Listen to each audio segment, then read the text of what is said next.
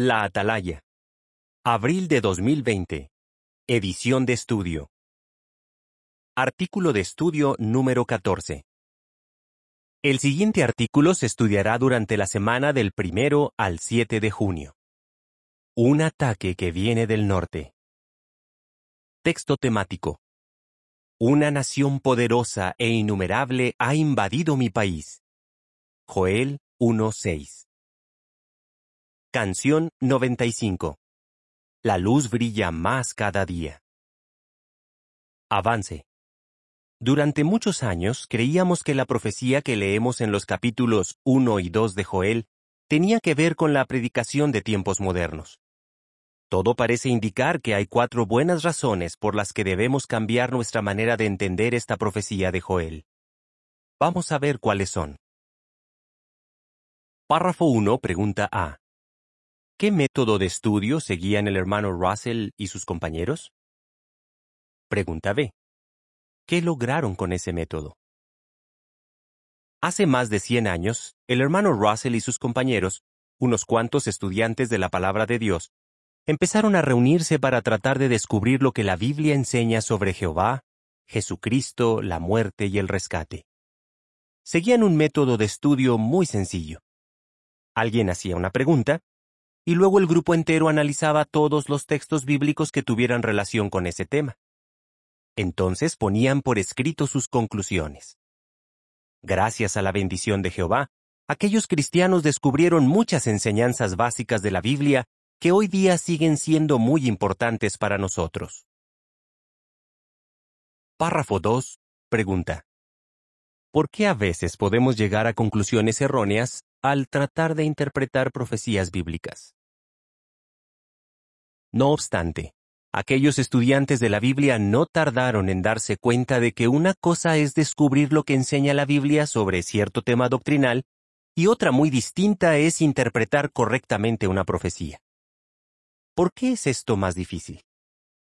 La primera razón es que por lo general es más fácil entender una profecía bíblica mientras se cumple o después de que se haya cumplido. La segunda razón es que para entender bien una profecía hay que tomar en cuenta el contexto. Si nos centramos solo en un aspecto e ignoramos los demás, podemos llegar a conclusiones erróneas. Y parece que esto es lo que ha sucedido con una profecía de Joel. Repasémosla y veamos por qué tenemos que cambiar nuestra manera de entenderla. Párrafos 3 y 4 pregunta. ¿Cómo explicábamos hasta ahora la profecía de Joel 2, 7 a 9? Joel 2, 7 a 9 dice, Atacan como guerreros, escalan las murallas como soldados, cada uno avanza por su camino y ninguno se desvía de su ruta. No se empujan unos a otros, cada hombre avanza por su camino. Si algunos caen víctimas de las armas, los demás no rompen filas. Invaden la ciudad, corren sobre las murallas, trepan por las casas, entran por las ventanas como un ladrón. Joel predice que una plaga de langostas devastará la tierra de Israel.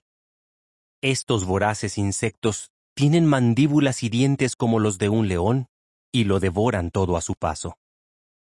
Durante años, entendíamos que esta profecía se refiere al pueblo de Jehová, que predica como si fuera un imparable enjambre de langostas. Pensábamos que esta obra tiene efectos devastadores en el país, es decir, en la gente que está bajo el control de los líderes religiosos. La nota a pie de página dice, por ejemplo, vea el artículo La creación revela la sabiduría de Jehová, de la Atalaya del 15 de abril de 2009, párrafos 14 a 16. Fin de la nota. Si nos limitáramos a leer Joel 2, 7 a 9, esta explicación podría parecer lógica. Pero al fijarnos en el contexto, vemos que debemos cambiar nuestra manera de explicar esta profecía. ¿Por qué? Veamos cuatro razones. Las cuatro razones del cambio. Párrafos 5 y 6 pregunta A. ¿Qué pregunta surge al analizar Joel 2.20? Pregunta B.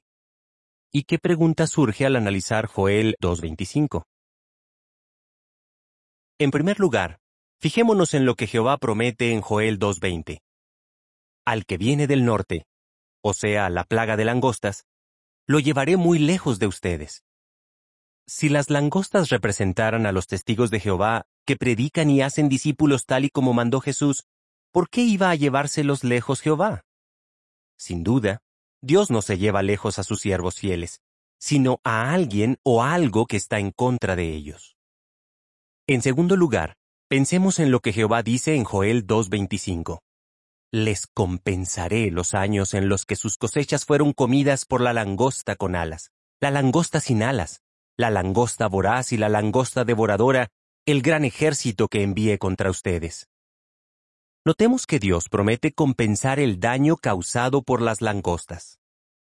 Si éstas representaran a los testigos de Jehová, ¿por qué iba a decir que el mensaje que predican causa daños? En realidad, su mensaje salva vidas, y puede hacer que algunas personas malas se arrepientan. Desde luego, eso sería algo bueno para ellas. Párrafo 7 pregunta. ¿Qué importancia tiene la palabra después en Joel 2, 28 y 29? Joel 2, 28 y 29 explica. Después derramaré mi espíritu sobre todo tipo de personas. Sus hijos y sus hijas profetizarán, sus mayores tendrán sueños y sus jóvenes tendrán visiones. Incluso sobre mis esclavos y mis esclavas derramaré mi espíritu en esos días. En tercer lugar, Examinemos el orden en el que suceden las cosas en la profecía. Jehová dice, Después derramaré mi espíritu, es decir, luego de que las langostas hayan terminado su misión. Si las langostas representaran a quienes predican el reino de Dios, ¿por qué iba a derramar Jehová su espíritu sobre ellos después de que terminaran su labor? En realidad, si no fuera por el poder del Espíritu Santo de Dios, no habrían podido seguir predicando durante tantos años a pesar de la oposición e incluso las prohibiciones de los gobiernos. Párrafo 8 pregunta. ¿A quiénes representan las langostas de Apocalipsis 9, 1 a 11? Apocalipsis 9, 1 a 11 menciona. El quinto ángel tocó su trompeta. Entonces vi una estrella que había caído del cielo a la tierra, y se le dio la llave del hoyo del abismo. La estrella abrió el hoyo del abismo, y del hoyo subió humo, como el humo de un gran horno. El sol y el aire se oscurecieron con el humo que salía del hoyo. Del humo salieron langostas hacia la tierra, y se les dio autoridad, la misma autoridad que tienen los escorpiones de la tierra. Se les ordenó que no dañaran la hierba de la tierra, ni ninguna planta verde, ni ningún árbol, sino solo a las personas que no tienen el sello de Dios en la frente. A las langostas no se les permitió matar a las personas, sino atormentarlas por cinco meses. El tormento que causaban era como el tormento que produce un escorpión cuando ataca a una persona. En esos días, la gente buscará la muerte, pero de ninguna manera la encontrará. Estarán deseando morir, pero la muerte huirá de ellos. El aspecto de las langostas era como el de caballos preparados para la batalla. Tenían en la cabeza una especie de corona de oro y sus rostros eran como rostros humanos. Tenían cabellos como de mujer y dientes como de león y llevaban corazas parecidas a corazas de hierro. El ruido que hacían sus alas era como el ruido de carros tirados por caballos que corren a la batalla. Además, tienen colas con aguijones, como los escorpiones, y en las colas está su autoridad para hacer daño a las personas durante cinco meses. Sobre ellas tienen un rey, el ángel del abismo. Su nombre en hebreo es Abadón y en griego es Apolión. Veamos la cuarta razón.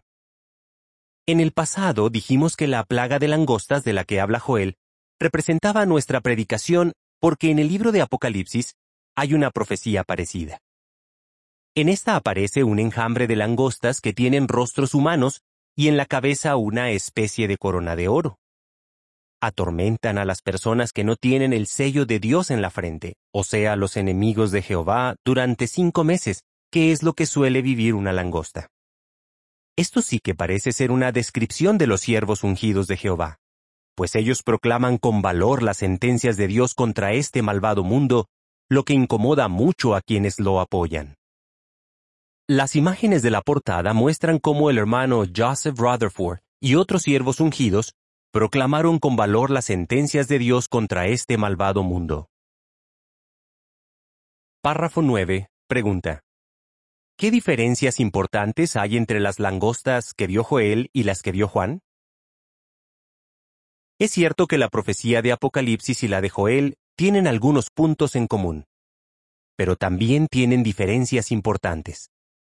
Por ejemplo, las langostas de la profecía de Joel arrasaban con la vegetación, pero a las de la visión de Juan se les ordenó que no dañaran la hierba de la tierra. Las que vio Joel venían del norte, pero las que vio Juan salían de un abismo.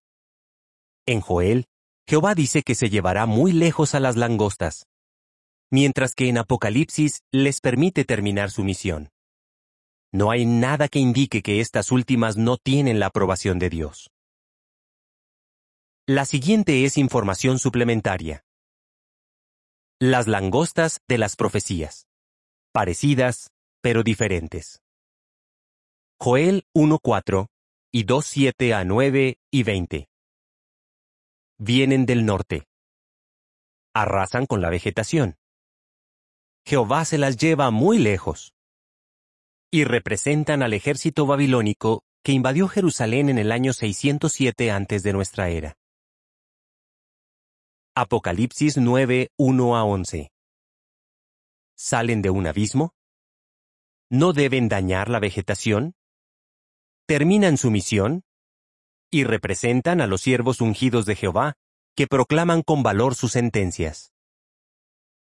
Las imágenes para la información suplementaria muestran que la profecía de Joel predijo un ataque militar.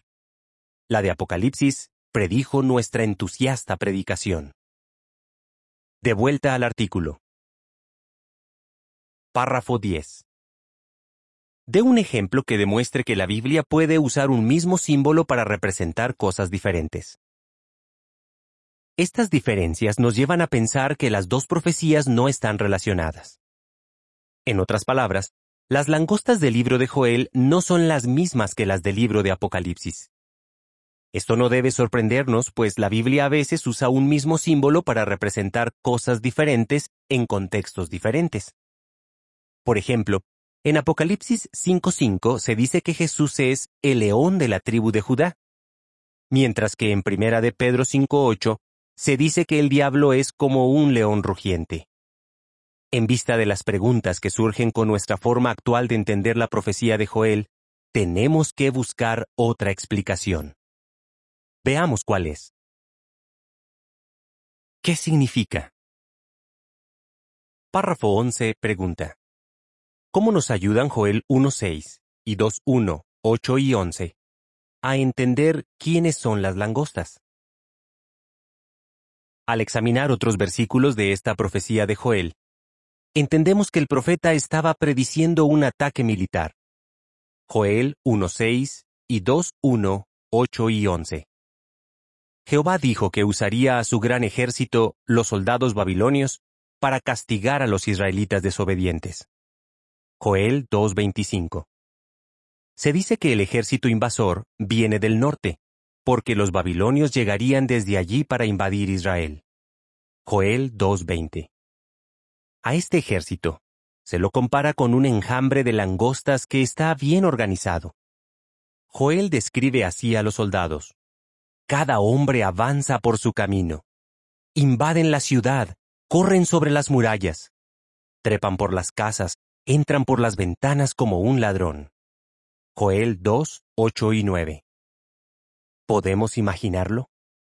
Hay soldados por todas partes. No hay donde esconderse. Nadie puede escapar de la espada de los babilonios. Párrafo 12 pregunta. ¿Cómo se cumplió la profecía de Joel sobre las langostas?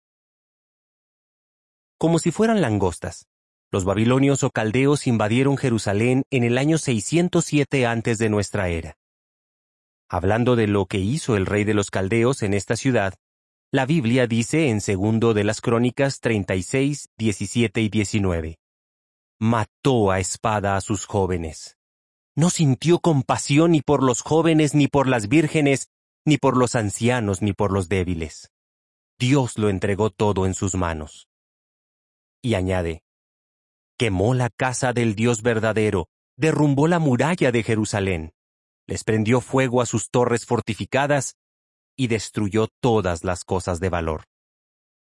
Una vez que los babilonios arrasaron con la tierra, quienes pasaban por allí solo podían decir, está desierta, sin hombres ni animales, y ha sido entregada en manos de los caldeos. Jeremías 32:43 Párrafo 13 pregunta. ¿Qué significa Jeremías 16, 16 y 18? Unos 200 años después de que Joel pronunciara su profecía, Jehová hizo que Jeremías predijera algo más sobre este ataque, que los invasores buscarían con empeño a los israelitas malvados y los capturarían a todos. Jeremías 16, 16 y 18 dice, Mandaré llamar a muchos pescadores, afirma Jehová, y ellos los pescarán.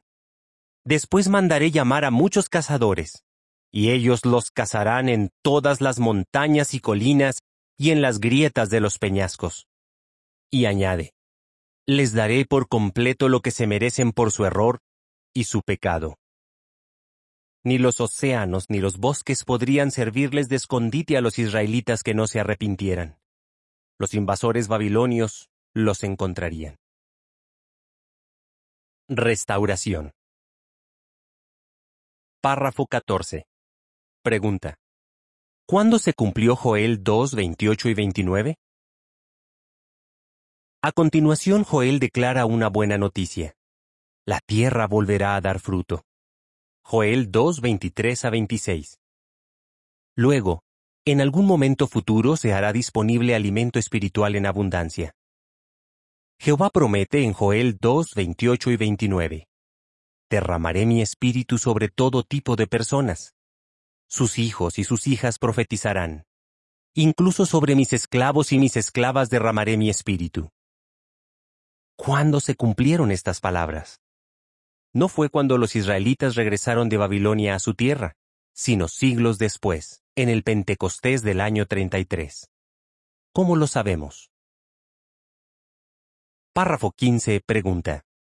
Tal como leemos en Hechos 2, 16 y 17, ¿qué cambio hizo Pedro al citar de Joel 2.28 y qué indica esto?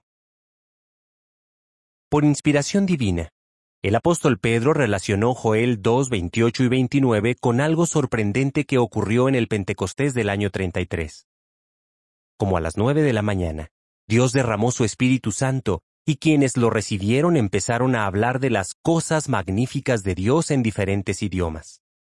Pero, ¿habíamos notado que Pedro usó unas palabras un poco diferentes al citar de la profecía de Joel? Hechos 2, 16 y 17 explica. Más bien, lo que está pasando es lo que se dijo mediante el profeta Joel. Y en los últimos días, dice Dios, derramaré parte de mi espíritu sobre todo tipo de personas. Sus hijos y sus hijas profetizarán, sus jóvenes tendrán visiones y sus mayores tendrán sueños. Jehová hizo que, en vez de empezar la cita con la palabra después, Pedro dijera que en los últimos días, en este contexto los últimos días de Jerusalén y su templo, Dios derramaría su espíritu sobre todo tipo de personas. Esto indica que pasó mucho tiempo hasta que se cumplió la profecía de Joel. Párrafo 16, pregunta A. ¿Qué efecto tuvo el Espíritu de Dios en la predicación en el siglo I? Pregunta B. ¿Qué efecto ha tenido en nuestros días? Después de que Dios derramó su Espíritu sobre los cristianos en el siglo I, la predicación empezó a tener un progreso muy notable. Para cuando el apóstol Pablo escribió su carta a los colosenses alrededor del año 61, pudo decir que las buenas noticias se habían predicado en toda la creación que está bajo el cielo. Colosenses 1:23. Al decir toda la creación, Pablo se refería a las partes del mundo que se conocían en aquel entonces. En nuestros días, gracias al poderoso Espíritu Santo de Jehová, la predicación se ha extendido mucho más y ha alcanzado hasta las partes más lejanas de la tierra. Hechos 13:47 La siguiente es información suplementaria. Derramaré mi espíritu. En el día del Pentecostés del año 33, unos tres mil hombres y mujeres se bautizaron como discípulos de Jesucristo. De inmediato, se pusieron a contarles a otros la verdad sobre Jesús. ¿Bendijo Jehová su entusiasmo? Claro que sí. Muchos miles se hicieron discípulos de Cristo. ¿Cuántos miles de cristianos llegó a haber? La Biblia no lo dice. Pero incluso para finales del siglo I, tenían que ser mucho menos de 144 mil. En ese momento, Jehová estaba seleccionando hombres y mujeres para que heredaran el reino celestial, pero ha elegido a la mayoría de los ungidos en tiempos modernos. Aún así, el notable crecimiento que hubo en el siglo I demuestra que Jehová había derramado su espíritu sobre aquellos discípulos. ¿Tenemos pruebas de que Jehová ha derramado su espíritu sobre sus siervos en la actualidad? Por supuesto que sí. Pensemos en lo siguiente. Según los registros disponibles, en 1919 había menos de 6.000 publicadores por todo el mundo. Pero Jehová bendijo la predicación, y desde 1983 todos los años se bautizan como testigos de Jehová mucho más de 144.000 personas. Sin duda, esto confirma que Jehová está cumpliendo su promesa derramaré mi espíritu. Joel 2, 28 y 29. De vuelta al artículo. ¿Qué ha cambiado? Párrafo 17. Pregunta. ¿Qué ha cambiado en nuestra manera de entender la profecía de Joel sobre las langostas? Entonces, ¿qué ha cambiado? que ahora entendemos con más exactitud la profecía de Joel 2, 7 a 9. En pocas palabras, estos versículos no se refieren a nuestra entusiasta predicación, sino a la invasión de Jerusalén a manos del ejército babilónico en el año 607 antes de nuestra era. Párrafo 18. Pregunta. ¿Qué no ha cambiado respecto a los siervos de Jehová? ¿qué no ha cambiado? Que los siervos de Jehová seguimos predicando las buenas noticias en todas partes y empleamos todos los medios posibles para lograrlo. Ninguna restricción de los gobiernos impedirá que cumplamos con nuestra misión de predicar. Y gracias a la bendición de Jehová, estamos más activos que nunca proclamando con valor el mensaje del reino. Continuamos buscando con humildad la guía de Jehová para comprender las profecías de la Biblia y estamos seguros de que en el momento apropiado nos llevará hacia toda la verdad. ¿Cómo lo explicaría? ¿Por qué a veces tenemos que cambiar nuestra manera de entender las profecías bíblicas? ¿Qué predice la profecía de Joel 2, 7 a 9? ¿Por qué se fortalece su fe cuando la organización publica explicaciones nuevas? Canción 97 nuestra vida depende de la palabra de Dios. Fin del artículo.